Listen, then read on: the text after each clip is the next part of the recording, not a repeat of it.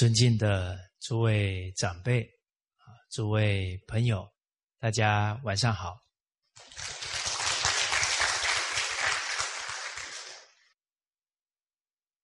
我们学习这个《了凡四训》呢，越学啊，越感受到这了凡先生呢用心良苦。这个字句当中啊，都是苦口婆心啊，劝勉我们。啊啊，所以真正啊，用沉静的心来领受啊，这受益非常大。哦，所以每一个人啊，学一部经典，受益的大小。浅深呢，呃，是自己的沉静的心呢决定的啊，所以，印光祖师啊就讲到啊，一分沉静得一分利益啊，十分沉静了得十分利益啊，像我们呃学习到啊这个积善之方第三个单元。了凡先生前面举了十个例子，那给我们呢，对积德行善呢，必得善报，有一个坚定的信心。信心很重要哦，哦，没有信心呢，就不愿意去行善了，啊，甚至于行善的过程呢，都有可能会怀疑。退缩啊，所以建立信心，接着呢，又从八个角度啊，来让我们明白啊，什么才是正确的善。假如我们没有认知到正确的善，哎，其实是在造孽，还觉得自己在行善，哇，那之后得到不好的果报了，他就完全否定了。这个善有善报的真理呀，那他的人生就要遭殃了。哦，所以后面我们谈的这从八个角度啊，来认知正确的善啊，才不会让人呢在行善的过程当中怀疑、否定啊，甚至生很大的这个嗔恨呃，善有善报根本就是假的了。哦，那这样子，他就不可能行善，甚至于会去毁谤因果报应的真理，这个对他就很大的伤害啊！他造的罪业就非常大。你们有没有遇过啊？亲戚朋友说：“哎，我才不相信因果报应呢。”大家有没有遇过？哦，那这是你们拯救的对象。哦，因为他这一句话，假如误导了他身边的人呢，那造的罪业就太大太大了，他的福报就在嘴巴当中都漏掉了。哦，他误导一个人的慧命啊，这个罪业都不好算了，因为你误导这个人，他以后可能。当父亲、当母亲啊，或者以后去教书，那就更严重了。哦，或者他以后当人家的领导，都有可能误导别人的思想观念。那我们在深入这八个角度的过程，啊，其实也可以关照自己，啊，有没有这些误判？啊，比方我们一开始说，善有真。有假，啊，在这个分辨真假当中，啊，了凡先生举了啊，这个中峰禅师跟一些读书人的对话，大家注意哦，是读书人哦，不是没读书的人呢。那我们想一想，读了圣贤书啊，真相信真理了吗？哎，他随着遇到的事，他也会怀疑呀。哦所以这读书人讲，哎，某人礼敬人、恭敬人，哦，哎，感觉他是做好，可是家门反而衰了。哎，有些人造恶啊，家门隆盛啊，佛说的好像啊，跟事实不相符合。哎，大家念到这一段的时候，有没有想到？嗯，我以前也 有这样在观察，在想。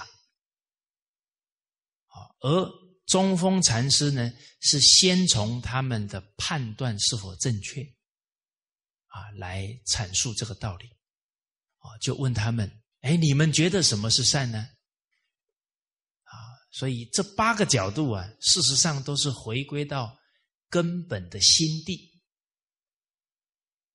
来判断，啊，哎，他们觉得礼敬人是善的，那是行为外在的行为，啊，哎，什么是恶啊？打人骂人，那哎外在的行为，啊，那中峰和尚啊就告诉他们，假如是要谄媚别人呢，那这个礼敬他人也是恶，他自私自利的心嘛。啊，假如是要把那个人给打醒、骂醒，那是打人也是善的，因为利人者功。念念要利益他的，这个是功，啊，这个是真善，功则为真。利己者私，他做这个恭敬的行为，其实是为了自己的前途，是为了去讨好人，那私则为假。那好，那接着这个事情，我们这么会判断了以后啊，再继续发展。这个读书人会不会又来问了？说这个人心地很善良啊，做了很多善事啊，可是他家里也出了很多不幸的事啊。那假如又有人这么问你了，那我们能不能回答？呃，嗯，先吃水果，待会再说。哦，学传统文化有很多情况哦，发生人家会问你哦，哦，在春秋时候啊，孔子在世的时代，有一户人家啊，就是宋国人。养了一只黑的母牛，结果这个黑的母牛啊，生了小白牛，啊，人家把这个事啊去问孔子，说这是怎么征兆啊？孔子说吉兆。结果呢，没有多久啊，这一户人家的男主人呢，瞎了眼睛。孔子说：“急躁呢，就这户人家的男主人瞎了眼睛。后来这一只黑牛啊，又生了第二只小白牛。又有人去问孔子，这是什么征兆？孔子说：急躁。过了不久啊，他的儿子瞎了眼了。假如你是这一户人家，或者是听到这个故事的人。”你会怎么想？孔子也太夸张了吧！啊，两个判断都是错误的，可能就这么想了。哇，所以这个善有善报不是真的。哦，你看这个从现象上看哦，所以现象观察也不能只看眼前的结果，不然也容易啊丧失。信心哦，结果过了一段时间，宋国跟楚国打仗，这个父亲跟儿子都瞎了眼，哪有瞎子上战场打仗呢？所以他们家的男人都没有上战场。结果那一场啊，楚宋之战，宋国的军队几乎全军覆没。啊，很多男人都死了，所以他们家父子通通免于灾祸。结果那一场战打完没有多久啊，父子都恢复光明。哦，所以这个历史典故也叫我们不要马上就下判断哦。啊，有一户人家，这个在很多记载里面都有啊，尤其是因果报应的记载。这个父亲呢，一辈子做生意啊，都是欺骗人啊，都是侵入。啊，轻出，啊啊，轻出重入，啊，人家这个大盘商卖给他，他那个秤呢占人家便宜，啊，卖出去给客户啊也占人家便宜，啊，结果做了一辈子哦，挺有钱的哦，然后啊要死以前呢，就把他那个秤呢，那个有动手脚的秤呢，传给他儿子。啊！我这一辈子赚这么多钱呢，就是靠这个秤啊！把这个方法教给他儿子，你要好好记住啊！结果这个儿子啊，拿了以后啊，父亲去世了。他说：“父亲这样做是不对的。”他就把这个秤给毁掉了。毁完以后啊，他两个儿子。就是他爸爸的孙子啦，他的两个儿子相继死亡。假如是你呀，你会怎么想？我这么有良心，做生意，老天爷为什么对我这么不公平啊？我看还是得做手脚，那 那就麻烦了。哦，但上天很慈悲啊。他两个儿子相继死了以后啊，有一天做梦啊，梦到神告诉他，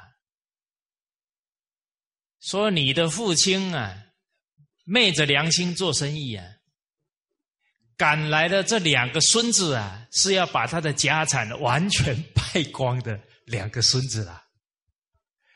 可是你很有良心啊，把那个秤给毁掉了，啊，又凭着善心良心去做人。哦，所以你们家的命运改了啊！这个本来要来拜你们家的人呢，啊，上天把他收回去了。哦，所以你继续这样子凭着良心做人啊，你以后家庭啊会好的。哦，后来又赶来了孩子出世了，最后家道就兴旺起来。哦，所以人要坚信真理呀。不容易啊！好啊，所以古人呢又留了几句话呢，对我们也是很重要的提醒跟判断，叫人为善，福虽未至，祸已离去；啊，人为恶，祸虽未至，福已远离。哦还有一段很重要，为善必昌。你只要为善，这个人这个家要兴旺了。为善不昌，其祖上及自身必有余殃。他的祖先造孽了，他现在虽然为善呢，这个余殃还没有报尽。所以你看，一个人在行善呢，得恶报。那个是祖上及自身有余殃，殃尽了还是一定长啊？殃尽必长，为恶必殃，为恶不殃，其祖上及自身必有余昌。他的祖上的福报还照着他，他还在那里很猖狂，殃。苍劲，他祖上的福印没了，必殃。哦，所以这个善恶之报啊，都不能只看眼前而已。啊，所以一个人最可贵的在哪？不管遇到什么境界，这个善有善报的信念都不会改变。哦，好，好，假如你遇到了很大的境界啊，我行善这么久了，啊，居然还得到这个恶报，啊，你有信心动摇的时候呢，啊，我们可以 talk talk 一下，啊，可以大家沟通，互相交流一下，啊，这个。不能怀疑真理，哦，好，好，我们从真假啊到端曲，到阴阳啊，接着，今天呢进入啊第四个重点，何谓是非？啊，经文当中讲到啊，鲁国之法，鲁人有熟人臣妾于诸侯。皆受经于府。鲁国的法律呀有规定，鲁国人到了邻国，啊，到了其他的国家，啊，用钱赎回啊被其他的诸侯国啊掳掠去的，啊，在其他的国家。当人家的下人、妾的啊，这些情况，鲁国人有发现了啊，他愿意慷慨解囊，把国人救回来。这样呢，政府啊就会颁赏金给他啊，以资啊鼓励他啊救自己国人啊于这个危难。结果子贡啊。把人赎回来了，他没有领政府的赏金，啊，他不用了，不用了。结果孔子啊，听到了这件事啊，闻而悟之。这个悟啊，就是孔子可以马上了解到呢，这个行为啊，造成负面的影响太大，啊，不是说孔子讨厌人，不是的。孔子面对一些行为会产生整个对社会风气啊很不好的影响的啊，夫子都会啊适时的点出来提醒大家。好，所以孔子了解之后啊，责骂了他的学生子贡啊，告诉子贡啊，是师之矣。你这样做啊，不妥啊，有过失了。夫圣人举事，可以移风易俗。孔子借由这个机会点呢，教导他的学生，这机会点抓到了，终身不忘。好，有时候我们当老师、当父母，啊，常常讲一些重要的道理啊，孩子觉得烦，但是。一犯错了，一有一些情况出现了，你把这些道理给他讲清楚啊，他终身受益。啊，所以夫子啊，在整部《论语》当中呢，抓的太多重要的机会点，教诲学生，同时教诲天下的人，也教诲了两千五百多年的我们。啊，待会我们都会举到啊，这里就是一个实际的例子。啊，他提醒学生。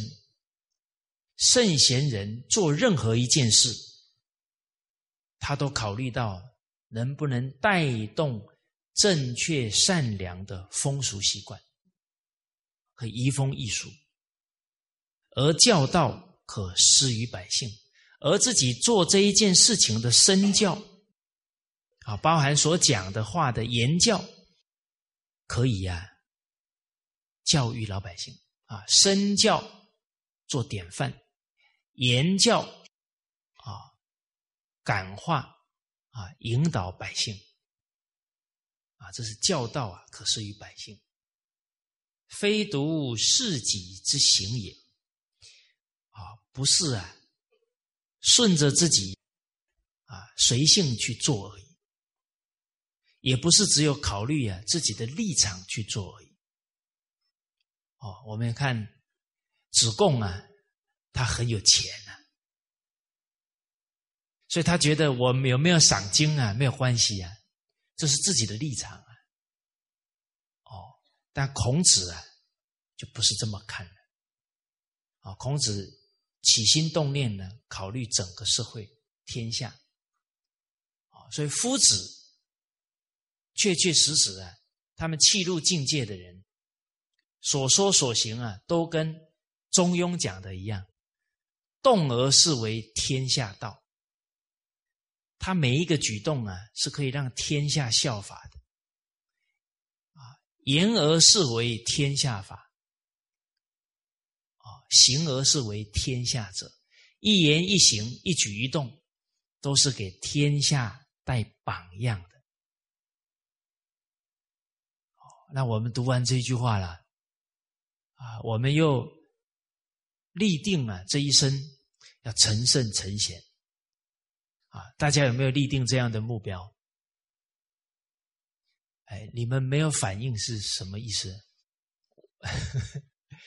啊，大大家一定要有这样的志向，不然《弟子规》每天念也白念，没有念入心。啊，每天念《弟子规》有念进去的，一定是这样的存心。因为最后一句话说：“勿自暴，勿自弃。”圣与贤，可循志。我们每天念，然后还没立定目标，那这句话不就是有口无心了吗？哦，包含《弟子规》当中说“见人善，即时起”这一句话，要不要真干？那真干的这一生的目标一定是圣贤境界，因为见到了，马上就去做了嘛。哦，是圣与贤是决定可以寻治的。哦，啊，接着我们看到夫子这一份存心啊，就表现了啊，他时时啊以天下为考虑。他分析给学生听：今鲁国富者寡，而贫者众。如果有钱的人太少了，穷的人多，但是你今天做的这个行为，啊，人家说哇，子贡连钱都不收啊，真是清廉，啊，真是有德行。所以你这个行为一做了，很多人会想啊，接受赏金啊，好像显得不廉洁了，好像比较有贪财了。哦，受惊则为不廉了，何以相赎乎啊？以后每一个人要赎人的时候，他心里有顾忌了。哎呀，那不能领赏金了，领赏金好像被人家看了就比较没有那种德行了。可是我又家里又不是很有钱呢，赎了我又不能拿赏金的话，那那我生活有困难。他救人的时候啊，有迟疑了，有顾忌了，那。一百个人救人，有三五个人迟疑了，那三五个人的命，三五个人的家庭就受影响了，更何况可能更多了。哦，所以夫子了解人心呢，他都可以从一个动作分析出往后会影响啊人的这种心态。所以自今以后不复熟人于诸侯矣啊。很多人就不敢赎人回来了。好，另外发生在子路的身上，啊，子路整人于逆，其人谢之以牛，子路受之。孔子喜曰：“至今鲁国多整人于逆矣。”这个子路啊，看到人家溺水。危在旦夕呀！啊，他勇于救人于难啊！结果那个人太感谢他的救命之恩呢，啊，把家里的牛啊送给他，以表谢意。哎，子路啊，欢喜的接受了这一件事啊，告诉世人呢，勇于救人呢，得到的。善报啊，很厚哦，人家把牛送给他了，啊，子路受之，啊，大家可能对这个一一只牛哈，到底是多厚之礼啊，不是很有概念，啊，比方说你是生产一个产品，啊，就是把那一台机器都送给人，哦，或者哦，因为他。他耕田就靠牛吃饭，哦，把家里很重要的家当都送出去了啊！啊，比方说这个人被救了一命了，啊，把马给送出去了啊！大家要会推推算这个礼物的厚重啊，把马送出去的，就是把 B N W 送出去啊！这样大家就比较能够理解。哦，这真的是得厚报啊！啊，所以孔子很欢喜啊，这一件事情一定会带动啊鲁国更愿意啊去救人于危难。啊，接着了凡先生分析到了，自俗眼观之，从一般世俗人的观点来看呢，子贡不受经为忧，子贡啊不接受赏经。好像显得比较崇高，啊，清廉了。子路之受牛为略，啊，哎，子路啊，接受别人的赏赐啊，好像显得没有这么高尚。孔子则取由而处是焉，孔子反而肯定了子路，然后啊，指责不赞同子贡做的。刚刚这个分析，就圣人的观点跟世俗人呢是有不同啊。从这个不同啊，继续分析啊，乃至啊，人之为善哦，人呢行善事啊，必须怎么去考量，才能跟圣人的深思熟虑相应呢？啊，这这个标准就出来了。啊，说不论现行而论流弊，不论一时而论久远，不论一生而论天下，就不只是只看眼前的效果，而要考虑啊往后的流弊问题。不论当前啊这一时的当下的结果。而要论对长远的影响，啊，不论一生啊，不只是论自己的得失，而论天下的利益。好，啊，接着啊，就分析到了现行虽善，现在看他的行为好像是善心在做。而其流足以害人，但是他的流弊啊，却会害到其他的人，甚至于是往后的人啊，不论一时而论久远呢，则是善而实非也。那看起来好像善呢，但事实上不是。哦，我们举一些具体的例子来看。比方说，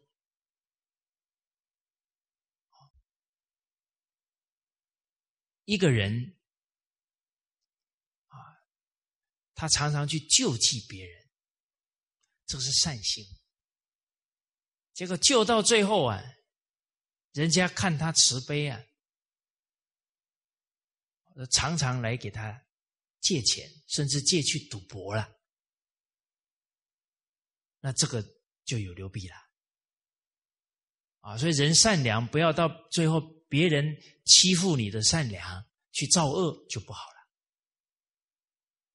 啊！而孔子又有教诲道啊，要救急不救贫，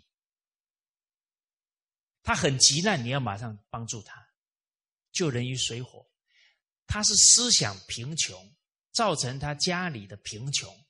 这个时候你不是一直给他钱，是要让他有责任感，让他有谋生的能力，这是真仁慈了。啊，我们曾经遇到一个慈善团体，啊，规模很大，他们感叹呢，说怎么我们捐最多钱的地方最不感恩，啊，不流弊出来了，啊，结果师长老人家跟他讲了一句话，说他连父母都不感恩，他怎么会感恩你呢？所以真正呢，要。救人啊于贫困危难，最根本的救度啊，是要教他做人，教他明理，教他如何积德行善。哦，不然你救济越多啊，他不珍惜。哦，这个现象啊，值得我们反思。哦所以救人最根本的，还是要给他圣贤的教诲。哦，在清朝有一个公案，啊，就是顺治皇帝啊，他觉得出家很好，他希望想出家的人都让他出家，他就改了佛门的制度。以前佛门出家要经过考试，而且那个。难度啊，跟考进士差不多。那考上了，他才能拿度牒啊。他谈了这个度牒啊，他就是有资格了。他可以照全天下的寺院呢去挂单，哦，去讲经说法啊。他要有这一个标准啊，拿到这个度牒。就顺治皇帝觉得啊，谁想出家就让他出好了。他就废了这个度牒制度，那就不用经过考试就可以出家。他是不是善心？是啊，他想要满人家的愿呢。可是他不知道啊，他考虑不深远呐。出家是披释迦牟尼佛的袈裟。帮忙弘扬圣教啊，弘扬佛法，他得要有老师的道德学问，他才能弘扬啊。你现在随便的人都可以出家，那整个出家人的素质就一落千丈啊，那佛门就衰败了。人家说啊，那个佛门的人水平都很差，那谁还相信出家人？谁还相信佛法？所以他一念善呢，却产生很严重的流弊问题啊！这个叫四善呢，而实非也。哦，那我们再看看这个时代很多事情啊，甚至从我们自身的人生当中去考虑，几乎啊常常会听到，常常在发生。啊，比方啊，今天一个国家大学一直建，好不好？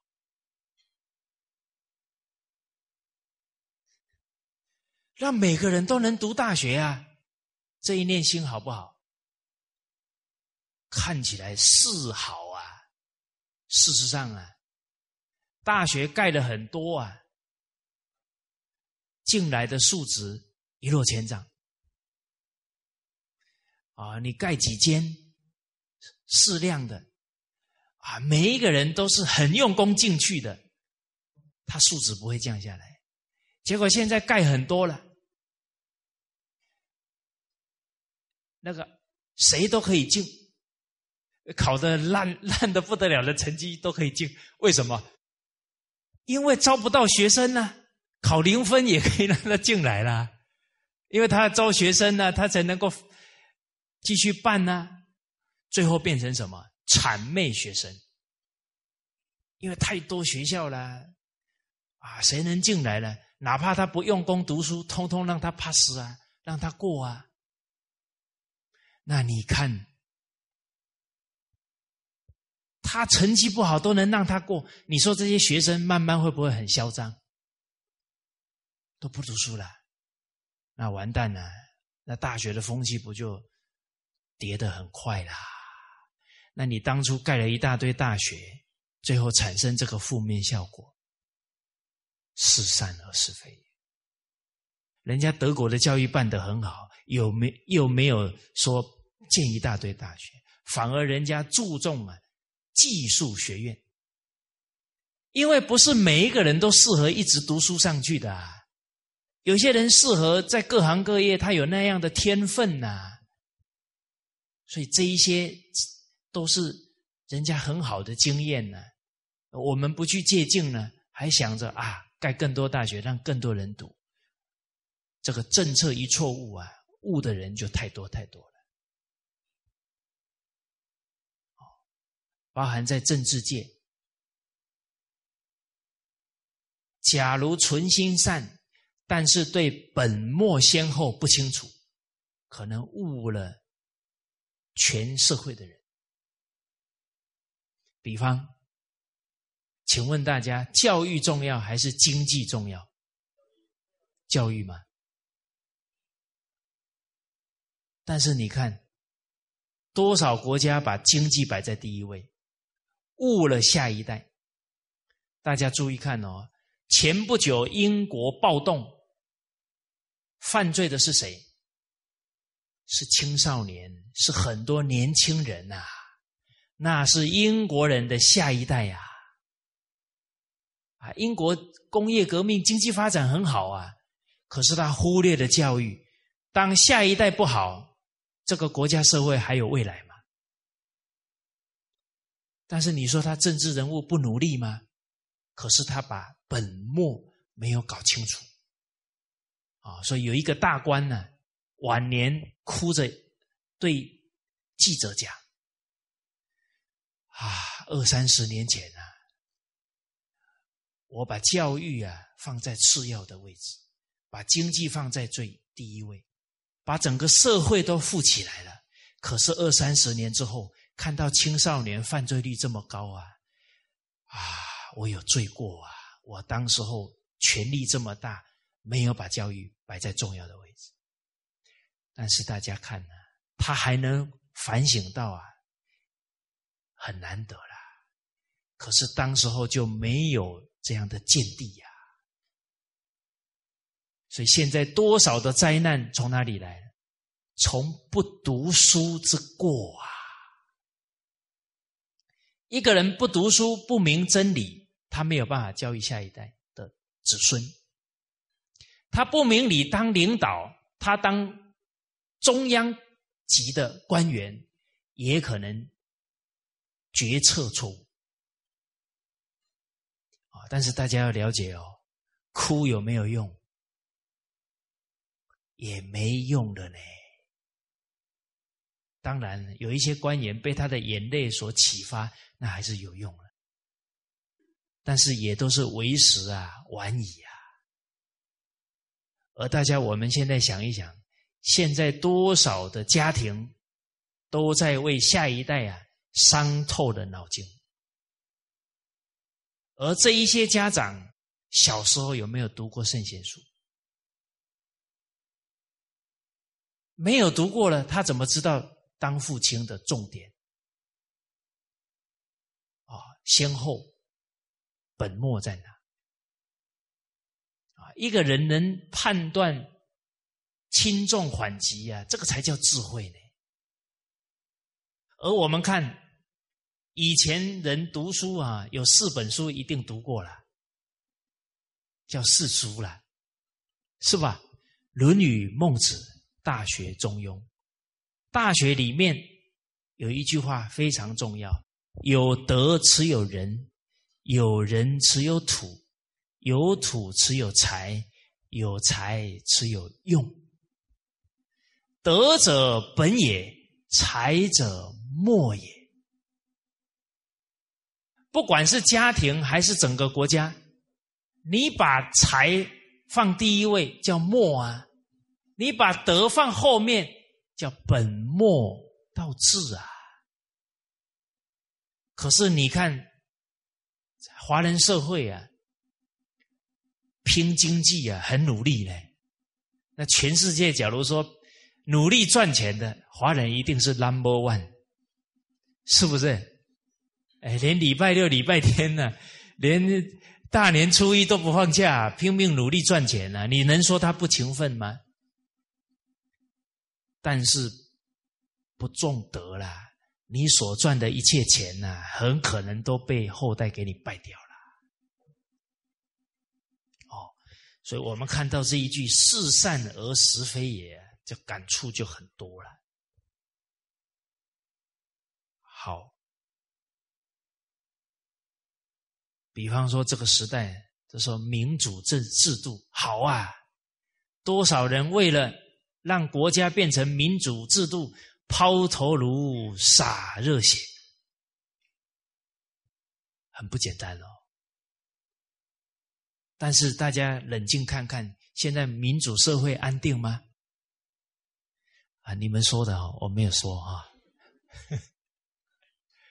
你们是很有道德勇气的人。现在民主社会犯罪率动荡也不少，但是有没有人去把“民主”两个字搞清楚嘞？什么是民主？人时时把人民的福祉摆在第一位，这叫民主。这是实质的民主，不只是制度而已。你有民主的制度，每一个人都在谋自己的私利，变成金牛政治。那当初这么多人流血流汗，不就白流了吗？所以话又说回来，什么最重要？教育呀！你把这个民主的精神真正教育入每个人的心了，每个人都想着要为天下、为整个国家谋福利，不论一生而论天下。他以后当官一定是好官吗？你没有这样的教育，空有一个制度，制度变成政个玩弄的工具了？哦，所以以前人举人才啊来当公务员，来当官，都是两个字做标准的，举孝廉呐。没有明白这个孝是德之本，廉洁是做事的根本。啊，廉洁他就不贪污了。没有这样的认知，都是善心要为国家，到头来政治还是败坏。那讲到这里又是什么？不读书之过啊！不然这一些智慧。经典不知道讲了多少遍啊！那现在我们都知道，不读书是罪过了，也不明理就做出事了。好，从今天开始读书，有没有问题？有啦，文言文看不懂啦。五千年的智慧都是记载在用文言文这个工具传下来的。啊所以我们身为父母长辈，啊，我们现在要读书都很辛苦啊，啊，我们的下一代啊，不能走我们的弯路了，啊，我们立定目标，啊，他们十岁就可以看《资治通鉴》，哎，我们我们现在就很困难，哦，我们不读书之过啊，不能再发生在他们身上。所以现在很多父母啊，啊，让孩子啊四四岁啊六岁就开始读经典，这是非常明智的。啊，包含很多家长更可贵，自己孩子受益了，自己也出来啊学习，然后做传统文化的老师啊，这是令人佩服。啊，天下无难事，只怕有心人。啊，我看很多家长呢，虽然没有在学校教书，啊，一看就有读书人的气质，啊，这真的不是假的。哎，人有气质啊，那都不是这一生修来的，啊，这不是我讲的历史证明。啊，二十四孝里面有一个读书人叫黄庭坚，啊，他连续做梦啊，都梦到自己在吃芹菜面，那个梦实在是太清楚了，他索性呢，就循着那个梦啊去找。他吃芹菜面那个地方，真的让他找到了啊！他敲那个门了，有一个老太太来应门，啊，他就开始跟这个老太太聊啊，就搞清楚了为什么他都梦到在这一户人家里面吃芹菜面，因为这一个老太太的女儿去世的早。这个女儿特别喜欢吃芹菜面，所以到了她女儿的忌日，她一定煮芹菜面呢，放在他女儿的牌位前面。大家故事听到这里啊，听懂没有？开悟了没有？黄庭坚是谁啊？是他前世的女儿去世之后啊。转世的啊，生命啊，身体有生死，为什么？身体是工具嘛，用坏了当然要换呢。但灵性是没有生死的，所以孔子说：“游魂为变。”你的灵魂啊，在你这个身体坏了以后啊，他又换一个身体，就是下一辈子了。但是大家要会换哦。啊！大家冷静想一想啊，现在人断气以前都是什么状态？在医院里面弥留之际呢？你看会换到好身体吗？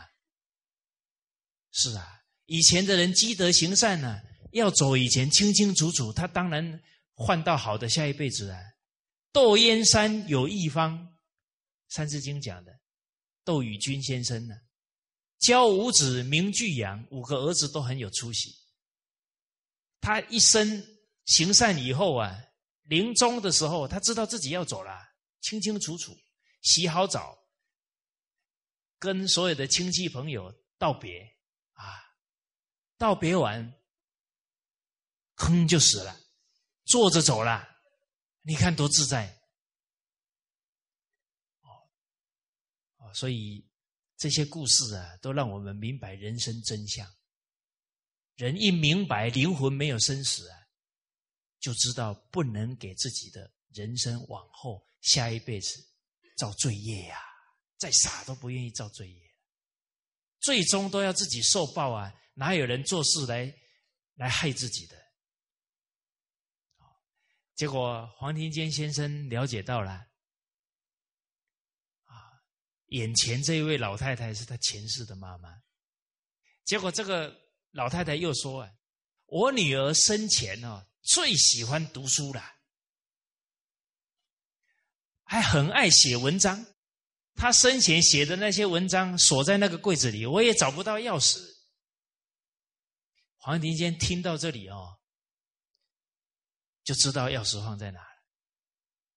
哦，然后就去把钥匙找出来，把那个文章拿出来一看，自己吃了一惊。啊这个女子写的文章，跟她这一生的功力差不多。后世的人读到这个公案呢，下了一个结论，叫“书到今生读已迟”啊。你这一辈子才开始说啊，我要好好来读书啊，有点晚。啊，很可能你这一辈子啊。很多积累的学问呢，是上辈子来的。当然了，你说啊，那我就没希望了吗？还有，有经典就有办法。中庸又给了我们一句话：能一能知几百知，能十能知几千知。人家读一次会没关系，我读一百次照样会。人读十次就会没关系，我读一千次。你有这样的决心哦，还是能够有智慧、有学问啊。所以什么人都有救啊，什么情况都能改善。哦，后世人讲的“书到今生读一次”，大家有没有遇过你身边的人？他一弹起古琴来哦。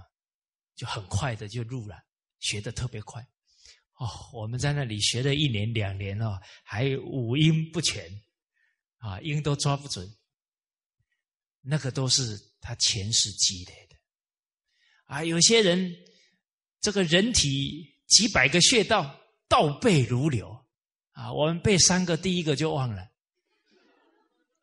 那怎么是偶然的嘞？他前世就当过中医嘛，看到这个东西很熟悉嘛。你没有前世来讲这些都讲不通了，是不是？对呀，所以为什么说每个人都有天分，要因材施教嘛？哦，好，啊，大家生四个孩子，四个人的天分都不一样，特长都不一样，有没有？对呀。接着呢，我们看经文呢，又讲啊，现行虽不善，而其流足以济人，则非善而实是也。啊，现在看呢，好像比较没有那么高尚，但是他的往后的影响啊，却能够帮助人呢，则非善而实是也。啊，就这个例子啊，就可以说明了。啊他接受了这这头牛，就带动了啊整个大家救人的风气啊。那我读到这一段呢，呃，对我是很警惕的啊啊，因为我耳根子软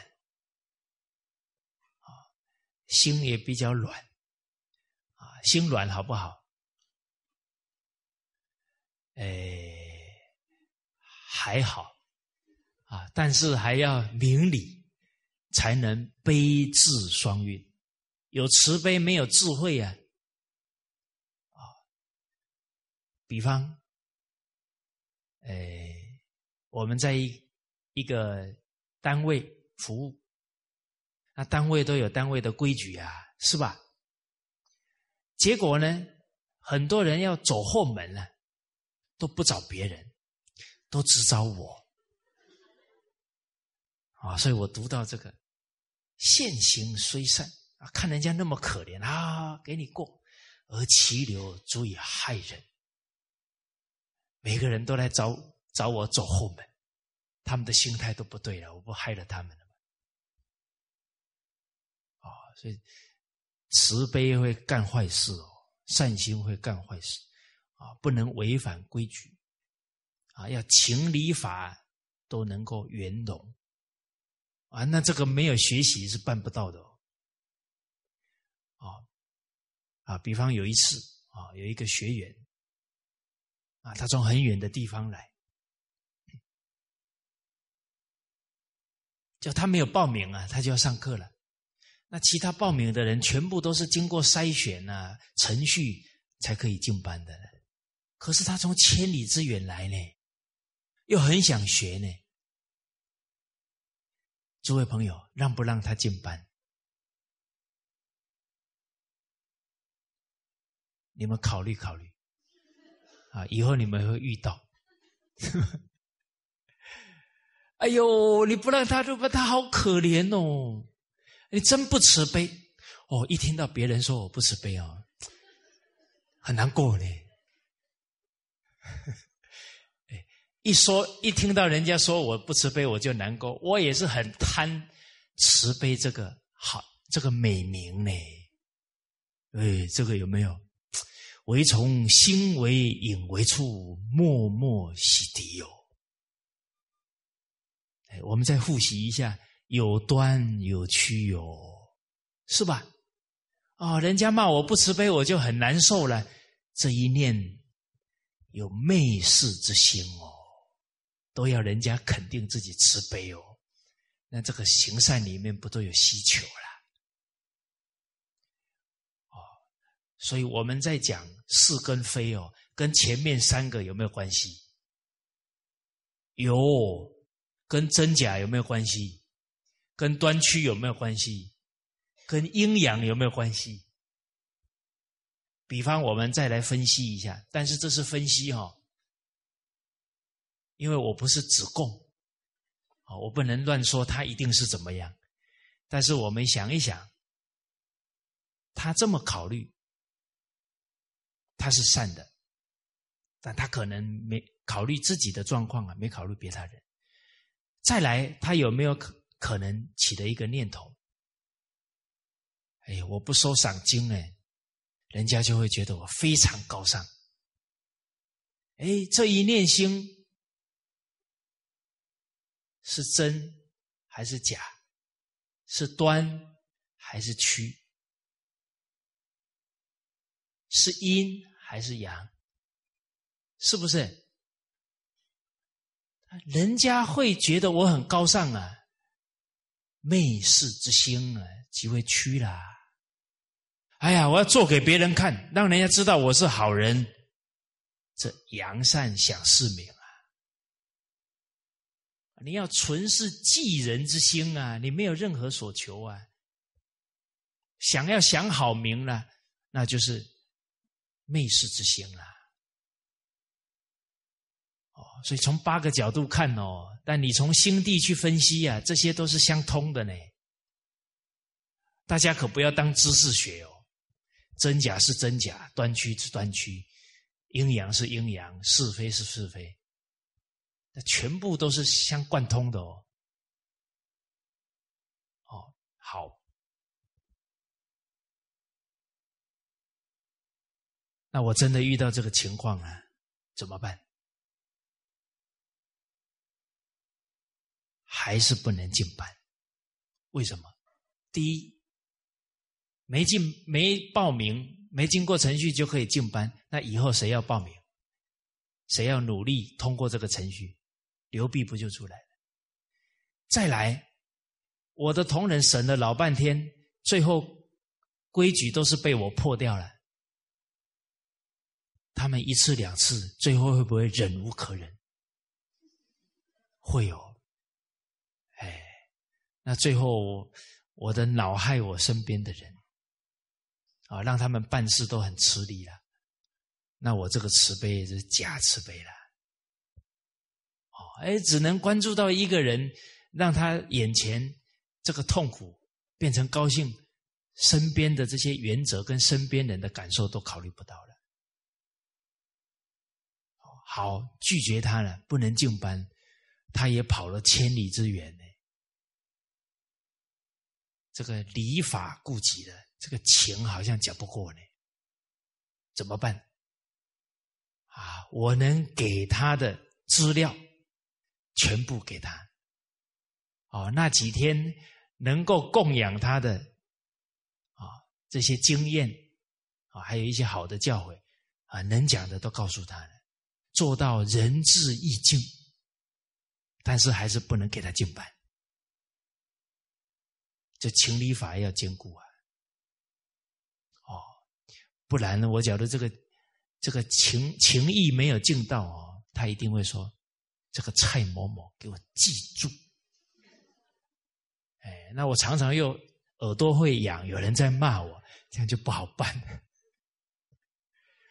好，哦，所以把这些道理搞明白啊，我们在应对这些所遇到的事情啊，啊，才会圆融。然则就一节论之，啊，这是就这一件事情啊来讨论。他如非义之义，非礼之礼，非信之信，非慈之慈，皆当抉择。啊，从这一个点呢，再延伸开来，哇，那所做的一切。符合德行的行为，都要考虑到流弊，考虑到久远，考虑到天下哦，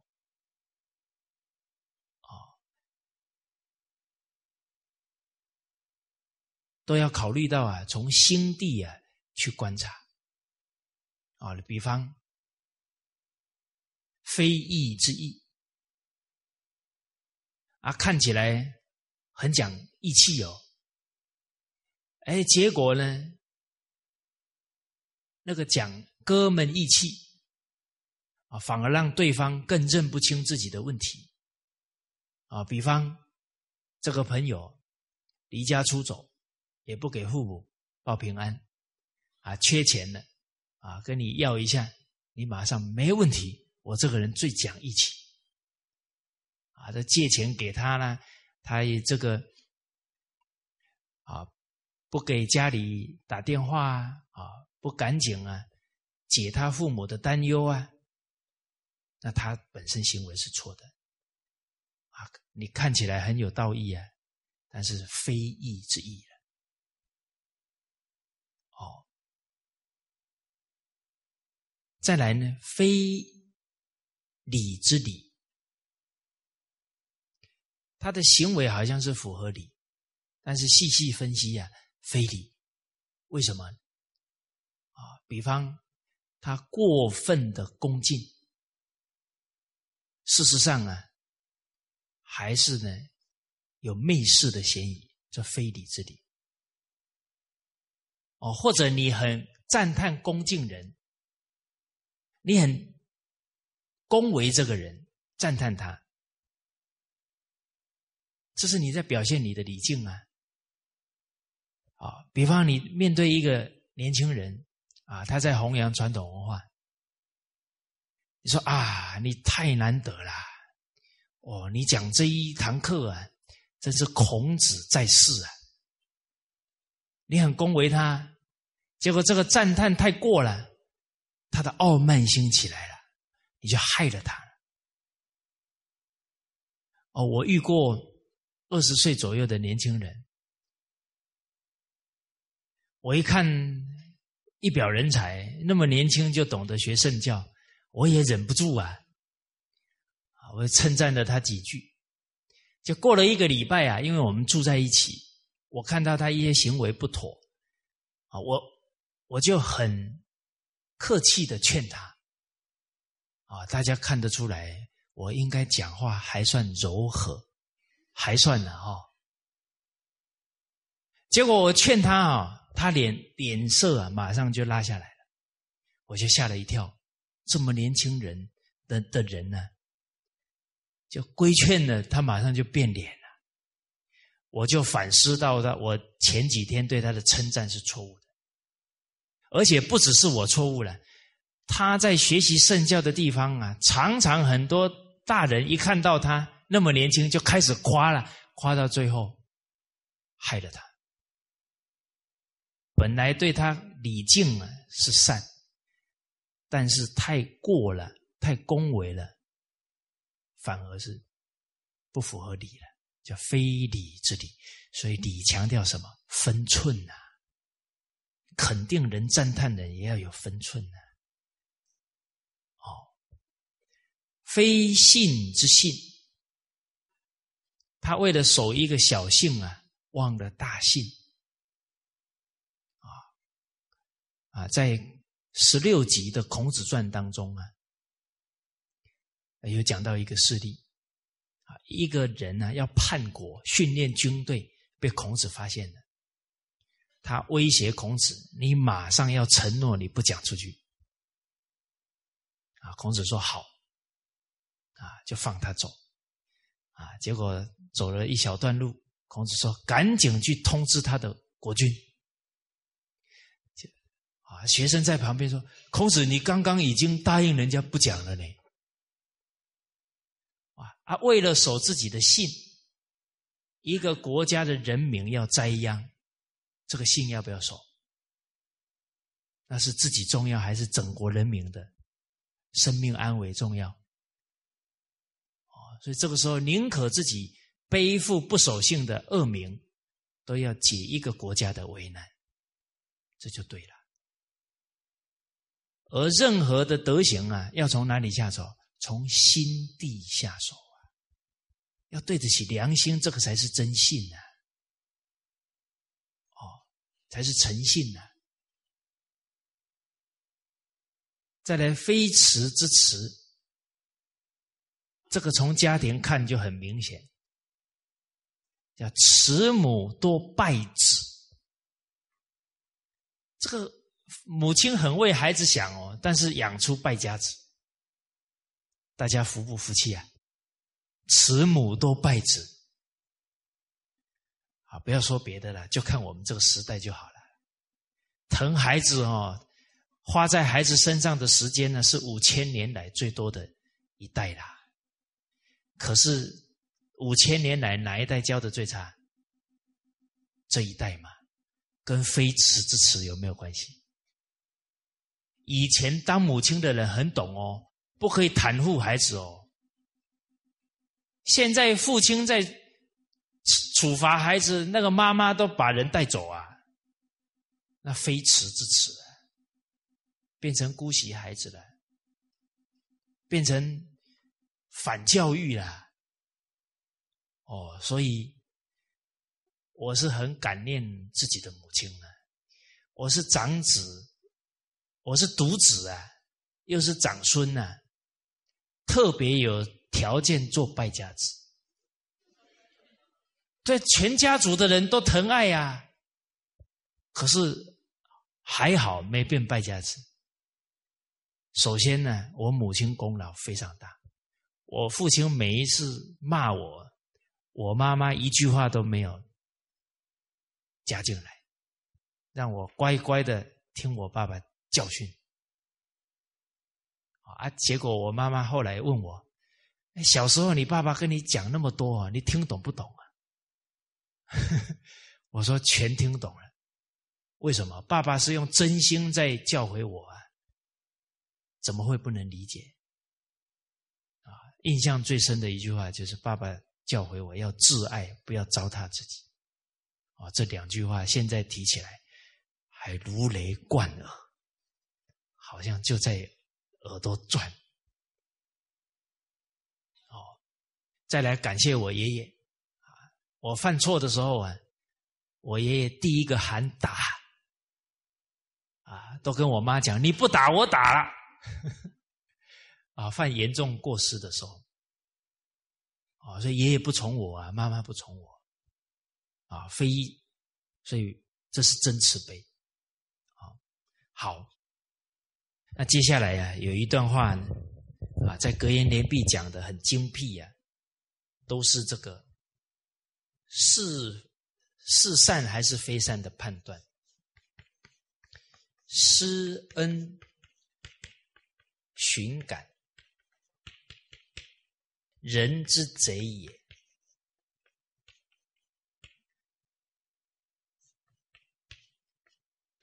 直往清单，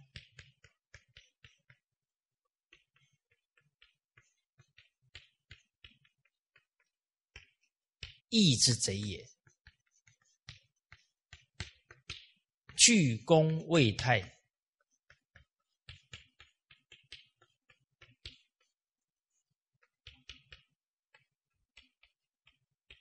礼之贼，苛察其仪，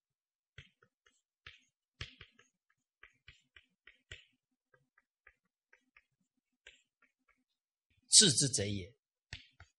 我们看仁义礼智信是五常呢，但是也要分辨是不是真智之智。还是非智之智啊，非人之人，非信之信啊。苟曰固守，信之贼也。一个人受了他人的恩惠施恩。但自己在办共家事的时候，就对那个曾经对我们施恩的人，给他种种方便。看起来他在利益那个人哦，但是他拿着公家的资源去还他私人的这个情，这个施恩寻感，这个是不是人的表现呢？是吧？哎，旁边的人一看呢，这个人都是爱憎呢，好恶了，哦，直往清单啊。他答应了一些事情，啊，好像很讲义气，但是承担以后啊，又不扛责任，又扛轻的责任，人家事后会觉得啊，都拍胸脯保证，最后还是这个样子，啊，这个义之贼也，啊，所以古人他在考虑答应人家事情的时候啊，非常慎重，啊，他不会很轻率。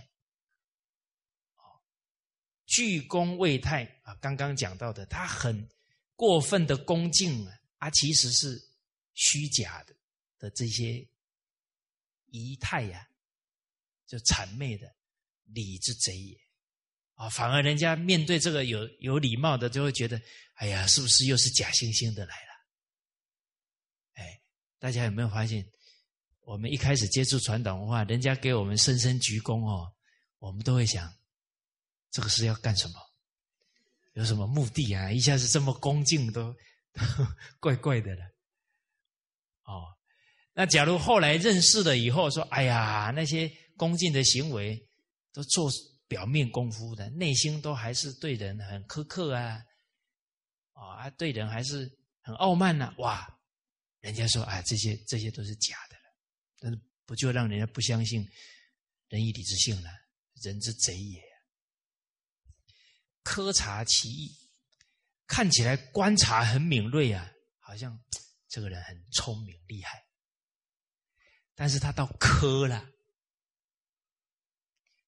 人一磕哦，旁边的人很紧张呢。哎，他看得到，人家看不到，说这个人好哇，好有慧眼，很厉害啊。可是他那个磕以后啊，人家在他旁边很有压力，因为一做错就被他批顿。就动辄得救啊！动辄得救，就每一个人他做一件事的时候啊，都紧张兮兮的，怕犯错，因为这个领导太苛刻了。他看起来好像很厉害、很有智慧，事实上内心是刻薄的，而且其疑。哇，他怀疑这个，怀疑那个，都被他怀疑对了，最后带动大家不相信人了。这这个是错误的，不是真智慧了，这是贼也。哎，那怀疑会传染的。啊，你不要啊，你讲了这个人很好啊，讲了你很高兴，旁边的人，嗯，我看不是这样。啊，你给他几次影响哦，你想事情以后都开始怀疑了。哦，所以怀疑啊，是五毒啊，毒害自己的真心啊，不好啊。寡约固守，这果果约固守，就是你答应这些事都没有深思熟虑，太随便了，哦，不不恰当，最后还要坚持一定要守这个约啊，也没有。再去沟通啊，或者做适当的调整，然后就呢，我也是很守信的人，答应了一定要做，那个就不知变通啊，而且也没有看到当初自己刚答应的时候的草率，还自己觉得自己在守承诺了，那就性之贼也了。哦，所以了凡哎，这个《弟子规》有一句话是吧？是非宜勿轻诺。苟轻诺，进退错。他说好，可以，好像承诺了，但是他进退错的时候，不就在让人家对他性欲的怀疑了吗？啊，所以答应缘分要度德量力、审视责人，不可以轻易许诺。你要分析整个姻缘成不成熟啊，这八个字是标准，衡量自己的德行能不能承载这个因缘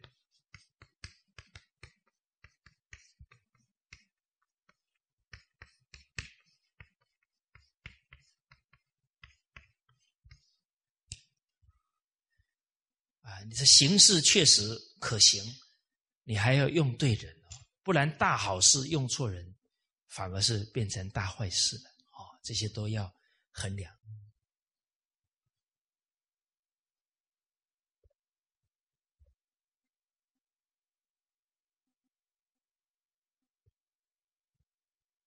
啊，我假如听到底下有稍微有一点声音，要赶快看自己有没有写错。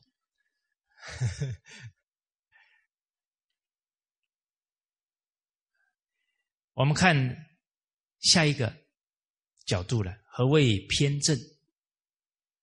习吕文义公出辞相位，归故里，海内养之，如泰山北斗。啊，明朝的吕元先生，啊，号冯源，他当到宰相，啊，后来追谥。啊，这对国家有贡献的人去世之后啊，都会封他一个啊这个谥号文艺啊，所以叫文艺公啊。鲁豫文艺公，他刚刚辞掉啊宰相的位置啊，告老还乡，他的威信啊，海内外的人民啊都非常推崇啊，就像仰慕这个泰山北斗。一样，有一乡人醉而立之，有一个同乡的人喝醉了，而且还骂人，还骂他，很不恭敬。屡攻不动，他不受影响。谓其仆曰：“醉者勿与教也，闭门谢之。”啊，告诉他的仆人，他喝醉了，不要跟他计较。啊，把门关起来，不理会他。余年，其人犯死刑入狱。啊，过了一年呢，这个犯人没有悔改啊，变本加厉，最后犯了大错，被判死刑。啊，关在牢里。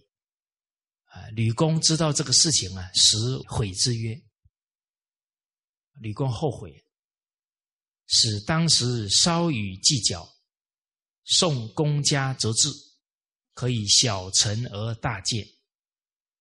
吾当时只欲存心于后，不为养成其恶，以至于此。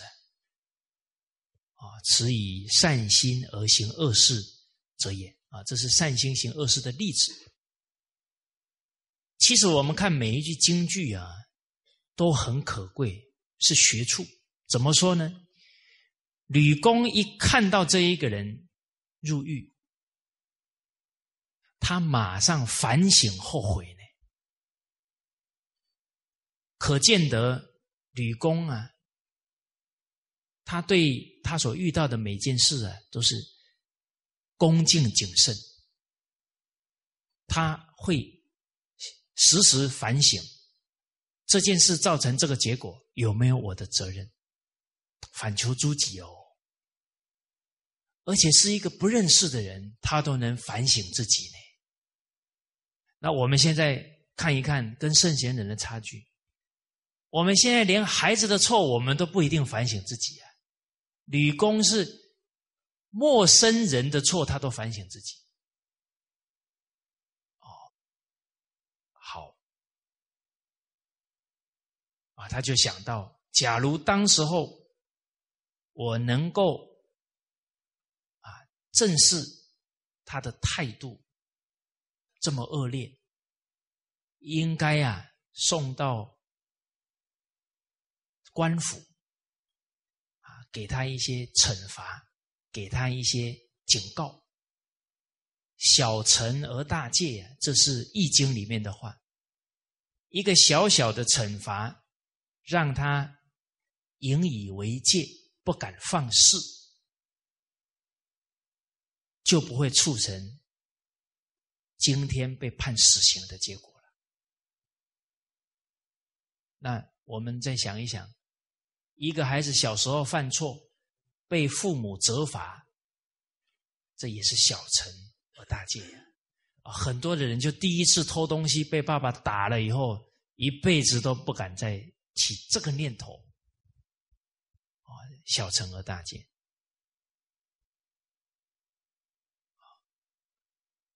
哦，所以这个宽厚啊，所以他这个吕公讲，当时只是存心于后啊，没想到会养成他的恶。啊，所以原谅一个人呢，也要观察到他接受这个原谅之后的态度。假如接受原谅之后越来越嚣张啊，那得要给他警告才行。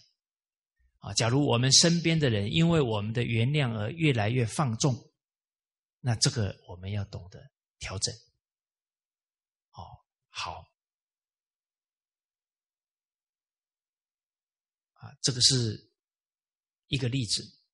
下一个例子又讲，又有以恶心而行善事者，如某家大富，直岁荒，穷民白昼抢树于市。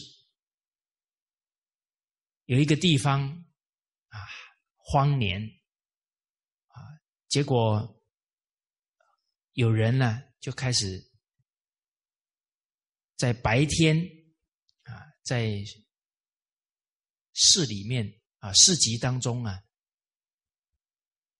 在抢粮食啊，这个树一般指稻米啊，在抢粮食，然后呢，也要抢这些大户人家啊。那有一个富翁，他赶紧啊报衙门告知县。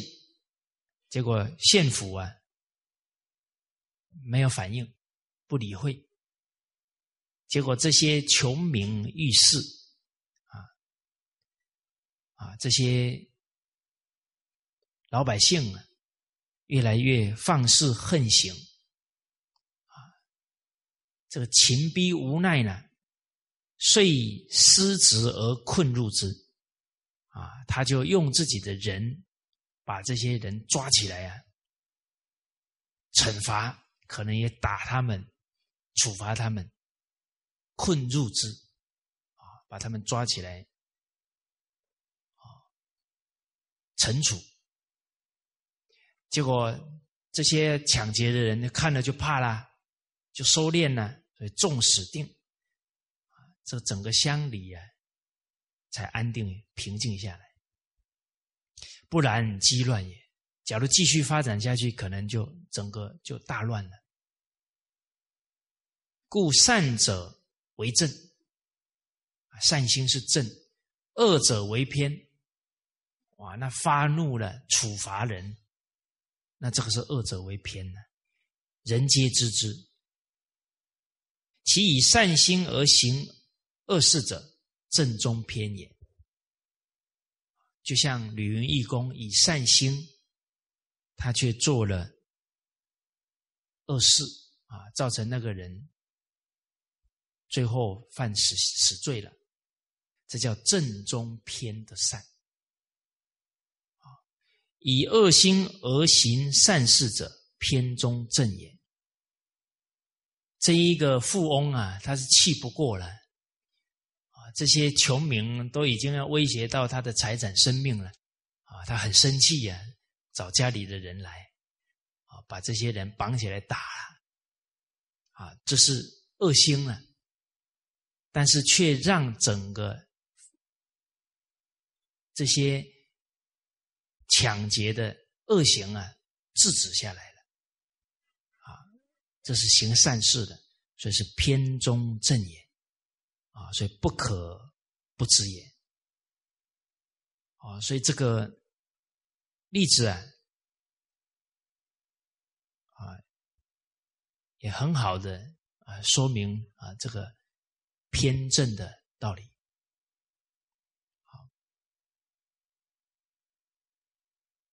好，那，今天呢，时间已经到了，啊，就跟大家先交流到这里。啊，下一个重点呢是半满，啊，这个很精彩，啊，大家可以回去复习一下，啊，不一定要下一节课才能了解啊，哎，因为你知道怎么才是半满，你就会非常欢喜，啊，原来没有钱呢，也可以修圆满的福报，圆满的功德。啊，谢谢大家哈。